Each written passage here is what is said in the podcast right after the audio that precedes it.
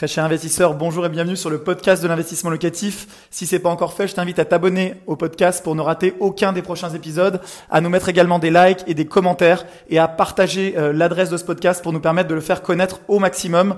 Place à l'épisode du jour, c'est parti. Salut à toi très cher entrepreneur immobilier, je m'appelle Manuel Ravier, je suis investisseur immobilier avec plus de 60 lots actuellement détenus et loués. J'ai des locaux commerciaux, des immeubles de rapport, des appartements. Je suis également cofondateur de la société investissementlocatif.com, une société qui accompagne chaque année des centaines d'investisseurs dans des projets clés en main très rentables. Alors très rentables selon les villes dans lesquelles on intervient, c'est-à-dire qu'on surperforme le marché, on fait mieux que le rendement moyen du marché grâce tout simplement eh à une équipe d'une centaine de collaborateurs pour gérer euh, les projets de nos clients et peut-être ton projet euh, si tu as fait appel à nous. Concrètement, comment ça se passe? Eh bien, tout simplement, on va rechercher une bonne affaire sur le marché grâce à nos chasseurs immobiliers quand tu te positionnes sur le bien, on va à la suite de ça eh bien, optimiser le plan, suivre les travaux de rénovation pour ton compte, faire un cahier des charges travaux très rigoureux en fonction des standards investissement locatif et ensuite eh bien, meubler, décorer le bien pour avoir un effet coup de cœur et pouvoir proposer un loyer sur la tranche haute du marché parce que eh bien, tu te retrouves avec un bien haut de gamme qui est tout simplement mieux euh, que les autres biens qui sont proposés à la location sur le marché. Alors le cinquième point, c'est d'opter pour des biens qui s'autofinancent. Alors qui s'autofinancent, ça ne veut pas forcément dire que le bien sans apport doit s'autofinancer. Dans ma bouche, ça veut dire que tu vas mettre l'apport nécessaire pour que ça ne soit pas ensuite, chaque mois, eh difficile de compléter. Pourquoi? Parce que si par exemple tu dis, ben moi Manuel, je voudrais investir à Paris, je voudrais investir à Lyon ou à Bordeaux dans une ville qui est cotée, et donc ça ne va pas s'autofinancer, donc est-ce qu'il faut euh, fuir ces villes-là? Je pense, moi, que ça peut être hyper stratégique, hyper intéressant d'investir dans des zones patrimoniales. Mais dans ces cas-là, il faut être en mesure d'étaler relativement la dette et de mobiliser de l'apport. Souvent, d'ailleurs, les gens qui investissent dans des zones patrimoniales eh bien, ont de l'apport parce que c'est plutôt des gens qui ont des moyens. Et donc, en fait, ils vont euh, mobiliser de l'apport de manière à ce que l'opération derrière soit équilibrée, que ça ne soit pas un effort mensuel. Donc, voilà mon conseil. Si tu n'as pas d'apport, que tu débutes dans l'investissement, va dans des zones où tu peux ne pas faire d'effort mensuel. Si tu as la chance eh bien d'avoir de l'épargne, d'avoir une excellente situation et que tu veux faire du patrimonial, ce qui est mon cas aujourd'hui, je fais aussi beaucoup de patrimonial. J'ai encore acheté cette semaine un bien à Paris. Eh bien, grâce à l'apport et grâce au fait que je vais acheter sur 20 ans, eh bien, je te garantis que ça va s'équilibrer. Et donc, j'aurai euh, une fois comme, euh, je, le matérialise toujours comme ça dans ma tête, une fois que j'ai lancé la fusée en orbite, c'est-à-dire que j'ai fini l'opération, c'est loué, ça s'auto-paye tout seul. Alors oui, j'ai mis de l'apport au départ, mais si j'en ai. Et à la suite de ça, ça s'auto-paye et donc ce n'est plus une douleur et je peux me concentrer sur une autre opération. Donc attention toujours à avoir quelque chose qui ne te coûte pas d'effort mensuel. Et, ça va rejoindre le point que j'ai dit juste avant, alors que le Pinel par exemple te coûte chaque mois et peut te coûter beaucoup d'argent. Alors le sixième point quand on euh, investit dans l'immobilier comme un pro, c'est de soigner son dossier bancaire, voir tes banquiers non pas comme des méchants banquiers, comme je vois souvent chez les débutants, oh il me prend des frais de dossier, il me prend des frais bancaires, il faut que tout le monde gagne sa vie, mais comme de réels partenaires qui vont t'accompagner dans le développement de ton patrimoine. On le dit toujours, sans crédit, eh bien, il n'y a pas de projet. Donc, tu dois être bien avec tes banquiers, tu dois les bichonner, tu dois les considérer avec respect comme de vrais partenaires, les laisser aussi gagner leur vie, sinon ils ne seront pas intéressés pour travailler pour tes beaux yeux. Et à partir de là, eh bien, tu vas pouvoir fidéliser plusieurs partenaires bancaires et développer massivement ton patrimoine immobilier. Ça passe aussi, bien sûr, comme je l'ai dit, hein, par avoir un dossier bancaire irréprochable. Euh, je le mettrai d'ailleurs euh, dans les liens sous la vidéo, dans la description. Euh, un modèle de dossier bancaire, n'hésite pas à le télécharger, c'est gratuit. Tu mets ton prénom, ton email et je te l'envoie. Et tu auras un modèle de dossier bancaire que tu peux copier pour euh, faire ce que j'ai fait. Moi, j'ai levé avec Michael, on a levé environ à deux, hein, donc euh, divisé par deux, environ 15 millions d'euros dans l'immobilier en 5 ans.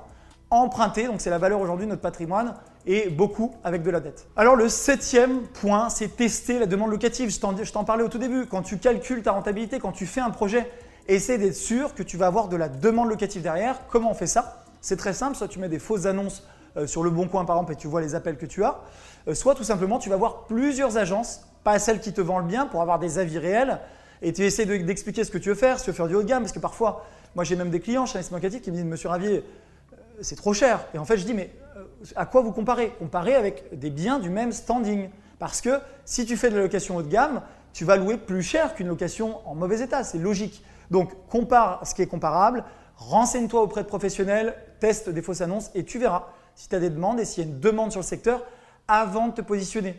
C'est un point important pour avoir aussi les bonnes hypothèses par rapport à ton rendement locatif. Je te conseille aussi toujours de prendre deux hypothèses, la fourchette basse de loyer, la fourchette haute, pour euh, prendre en compte aussi l'effet saison. C'est ce qu'on fait chez Investissement Locatif. Si tu es client, si tu veux lancer un projet avec nous, tu verras toujours, on a une hypothèse basse parce qu'il y a des saisons qui sont plus tendues que d'autres, même dans les zones tendues, et une hypothèse haute pour les saisons, par exemple la rentrée scolaire, où il y a une très forte demande. Le huitième point, si tu veux investir comme un pro, c'est d'être capable de faire du marketing sur la mise en avant de ton bien. Tu es un investisseur pro, donc tu as fait les choses bien, tu as fait des travaux pour générer de la valeur avec les travaux, tu as meublé, décoré le bien, c'est magnifique, bravo. Maintenant, c'est la dernière étape de mise en valeur du bien pour le mettre sur le marché. C'est un peu comme quand tu vas dans, une grande surface. Tu vas dans une grande surface, tu as le meilleur produit du monde, mais tu as un packaging qui est pourri. Est-ce que les gens vont l'acheter? Est-ce qu'ils vont le savoir? Tu as un biscuit, par exemple, super, qui est bio, qui est, délicieux, c'est génial, tu as inventé le nouveau Nutella bio, il est encore meilleur. Mais tu as un packaging qui est pourri. Et à côté, tu as le packaging de Ferrero Rocher qui est magnifique. Ils ont bossé leur truc pendant des années, etc. À ton avis, les gens vont acheter quoi? Eh bien, tout simplement, ils vont acheter le meilleur packaging. Donc, tu as un bien de qualité. Ce qu'il faut maintenant, c'est que tu sois en mesure de le mettre en valeur. Donc, ne fais pas l'impasse, je le vois trop souvent, ne fais pas l'impasse sur un photographe professionnel. Trop souvent, je vois des gens euh, qui me disent Manuel, mais je comprends pas, euh, j'arrive pas à louer au bon prix, etc. Ils me sollicitent et je regarde, je leur dis bah, envoie-moi ton annonce. Je regarde l'annonce. Bon, déjà, le texte est pourri, ça donne pas envie. Euh, et deuxièmement, je vois les photos, je dis mais attends, mais qui a pris les photos? Parce que là, ton bien, moi qui ai l'œil, je comprends ce que tu as fait et il est bien, mais les photos sont dégueulasses. Est-ce que tu as fait des photos professionnelles, grand angle, en éclairant bien? Photographe, c'est un métier. Personnellement, quand je fais des photos moi-même, j'ai pas du tout la qualité euh, d'un photographe immobilier. Donc, n'hésite pas à passer par un photographe professionnel. C'est un investissement. Je sais, ça va te coûter un peu d'argent. Demande une facture et tu pourras le passer en charge. C'est encore autre chose, mais dans ta fiscalité mais ça va te permettre d'avoir un bien qui révèle 100% de son potentiel sur les sites d'annonces, qui va accrocher l'œil des gens qui cherchent des logements, qui va se démarquer des autres annonces et qui va te permettre eh de gagner du temps et d'avoir plus de candidatures, donc de louer plus rapidement ton bien. Le neuvième point, eh bien, c'est le point de la durée de remboursement du crédit. Et là, je reviens à ce que je te disais au début avec mon ami Rémi. Alors, si tu te rappelles, mon ami Rémi me disait Manuel, j'ai emprunté sur une durée courte parce que je ne veux pas payer trop d'intérêts. Je vais te donner un exemple. Sur un, emprunt de 150 000 euros que tu empruntes à la banque aujourd'hui, si tu empruntes sur 15 ans, tu as une mensualité de 950 euros environ, donc c'est des à peu près. Si tu empruntes sur 20 ans, tu as environ 750 euros de mensualité. Si tu mets sur 25 ans, tu as encore moins.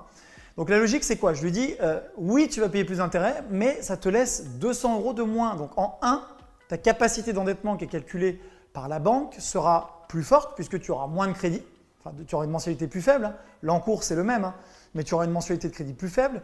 Et il me répond, oui, mais ces 200 euros-là, qu'est-ce que tu veux que j'en fasse? Puisque de toute façon, les livrets A, etc., les comptes de trésorerie ne sont pas rémunérés. Et là, c'est là que c'est hyper important d'avoir un mindset d'investisseur. À ce moment-là, tu peux très bien te dire que eh bien, ces 200 euros, tu vas les mettre de côté sur un compte chaque mois. Donc quand l'argent arrive, hop, tu lui épargnes 200 euros. Et ces 200 euros-là vont faire euh, des petits, soit tu les investis pour diversifier, hein, tout simplement en bourse, euh, dans les métaux précieux, euh, dans les crypto-monnaies, dans ce que tu veux, dans d'autres actifs, soit tu les conserves, donc là ils seront effectivement pas rémunérés, mais tu vas les utiliser parce que ça va te faire un petit pécule et ce petit pécule, petit à petit, ça va grossir et donc ton épargne, tu pourras l'utiliser pour un nouveau projet immobilier. Quand tu retourneras voir la banque, tu pourras lui dire, bah, regardez, j'étais en plus de ce projet immobilier, j'étais en mesure d'épargner chaque mois et j'ai donc quelque chose, j'ai un apport que je peux mobiliser pour un nouveau projet. Donc voilà, donc garde toujours en tête, quand on est un investisseur immobilier, on n'a pas intérêt à se dire qu'on rembourse le plus vite possible bien. Ça, c'est un peu l'erreur du débutant. Mais on a plutôt intérêt à se dire, est-ce que je pourrais faire d'autres projets derrière? Est-ce que euh, je suis confort avec ce remboursement pour ma famille? Est-ce que je suis à la gorge parce que j'ai pris mon maximum de capacité? Et si mon boulot euh, se grippe, si euh, c'est une crise sanitaire, etc., comme on est en train de le vivre, ça se complique?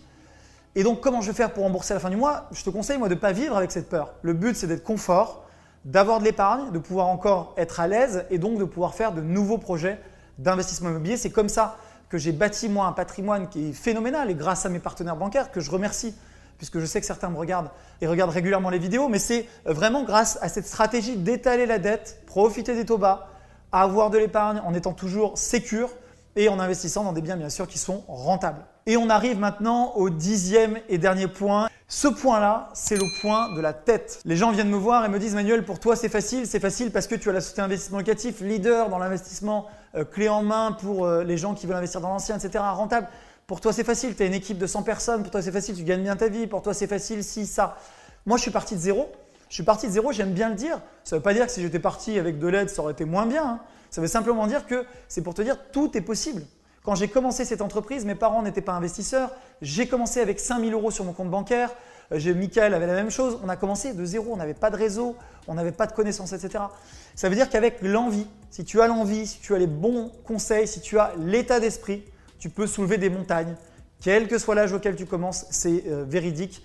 Et moi, je te dis, honnêtement, hein, ce qui fait la différence entre des gens qui réussissent, des gens qui euh, échouent, ou des gens qui vivotent et des gens qui explosent, c'est uniquement le mental. Donc avoir confiance en soi, savoir s'écouter, savoir aussi prendre des risques.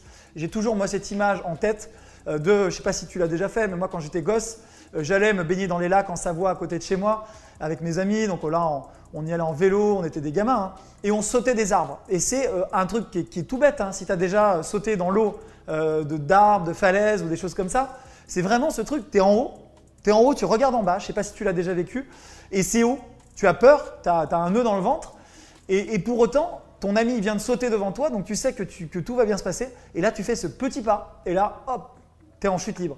Et c'est vraiment ça, euh, quand on se lance dans l'entrepreneuriat, quand on se lance dans l'investissement immobilier, c'est la différence entre la personne qui réussit et celle qui échoue, ou qui euh, réussit à moitié et, celle qui explose, c'est ce petit pas, cette capacité que tu dois avoir. Et ça, ce n'est pas un acquis de naissance, hein. tu peux le travailler. C'est la capacité à dire la partie euh, cérébrale de mon cerveau à analyser, j'ai calculé tous les rendements, j'ai été sur tous les sites de simulateurs, c'est une folie, je sais exactement le, le dixième de pourcent de rendement, etc moi, excuse-moi, je ne serai pas vulgaire, mais pour moi, c'est bien, mais euh, si tu sais que l'opération est rentable, personnellement, je ne fais pas ces calculs-là parce que j'en vois pas l'intérêt. Mais une fois que tu sais que tu as une bonne opération, qu'elle est rentable, que tu as un dixième en plus, un dixième en moins dans 15 ans, honnêtement, tu t'en fous. Un grand merci d'avoir suivi cet épisode jusqu'au bout. Je te donne rendez-vous pour un prochain épisode. Si c'est pas le cas, abonne-toi au podcast, partage-le, mets-moi un like. Et tu peux également retrouver plus de conseils sur YouTube avec plus de 300 vidéos de conseils gratuites en ce moment une vidéo par jour. Rejoins-nous là-bas aussi et à très bientôt. Ciao